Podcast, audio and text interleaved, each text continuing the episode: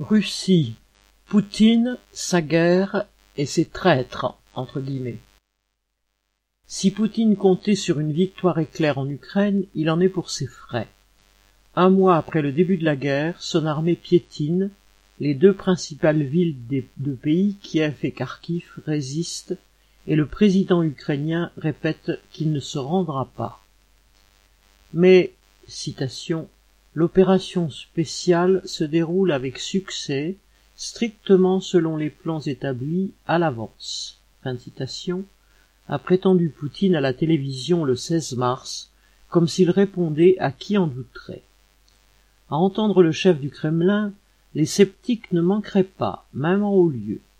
Une bonne partie de son discours a consisté en les opposant, citation, aux vrais patriotes, fin citation, à menacer de ses foudres et traiter de tous les noms, citation, la racaille, les traîtres qu'il faut recracher comme un moucheron qui aurait accidentellement atterri dans votre bouche. Fin de citation.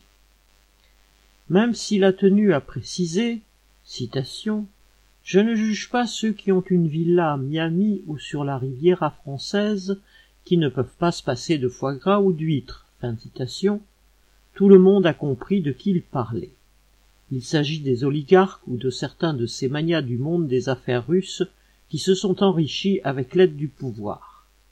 Ces gens, dit Poutine, se voient comme, citation, appartenant à une caste supérieure.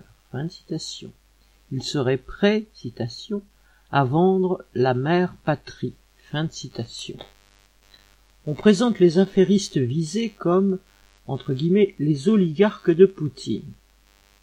Mais si cela a été vrai, ce n'est peut-être plus aussi conforme à la réalité quand Poutine déclare avec un vocabulaire quasi stalinien qu'il faudrait, euh, en citation, purifier la société, ce qui ne fera que renforcer le pays. Fin citation. Il faut croire qu'avec les sanctions occidentales qui frappent 700 oligarques, plus les membres de leur famille, ceux-ci trouvent moins de charme, sinon au régime, du moins aux effets de sa politique.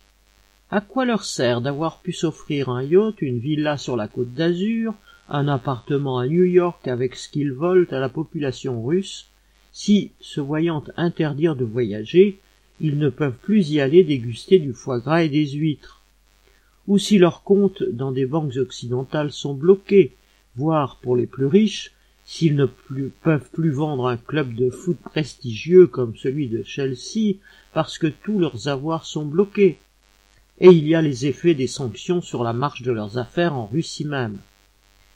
Ces désagréments ont débuté avec l'annexion de la Crimée par Poutine en 2014. Huit ans de sanctions, d'interdiction de visa, de ratés dans une vie de grand luxe, cela fait déjà long. La pression augmentant encore, certains ont pris le parti de filer à l'anglaise. Ce n'est pas seulement à Londres, où beaucoup d'oligarques russes et ukrainiens vivent une bonne partie du temps à deux pas de ce haut lieu de la spéculation mondiale qu'est la City, mais aussi à Dubaï. C'est vers cette place réputée de la finance offshore qu'ont filé de nombreux jets privés russes ces derniers temps. Le 28 février, un des oligarques les plus en vue, le roi de l'aluminium, entre guillemets, Oleg Deripaska, a dénoncé sur Twitter le capitalisme d'État, entre guillemets, en Russie, ce qui signifie pour lui la tutelle de la bureaucratie sur le monde des affaires, et réclamé, citation, un autre management pour la crise. Fin. En clair, il voudrait une autre politique que celle de Poutine. Deux semaines plus tard, on constate que Deripaska n'est peut-être pas seul de son espèce à penser que le monde russe des affaires pourrait se passer désormais du mode de gouvernement actuel et de celui qui l'incarne. Il est vrai qu'il n'y a nul moyen de savoir s'il s'agit de plus que d'un état d'âme, ni si cette grogne pourrait se manifester autrement que sous forme d'une prise de distance géographique et prudente. On peut aussi se demander si, dans les hautes sphères de la bureaucratie, l'autorité de son chef reste intacte après ses insuccès en Ukraine. Depuis vingt ans, des millions de bureaucrates se sont reconnus en Poutine.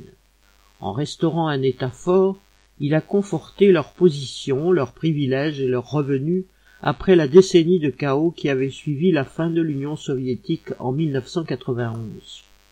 Mais Poutine n'a pas de blanc-seing à vie pour tout ce qu'il entreprend, pas plus en tout cas que n'en avait son lointain prédécesseur, Khrouchtchev.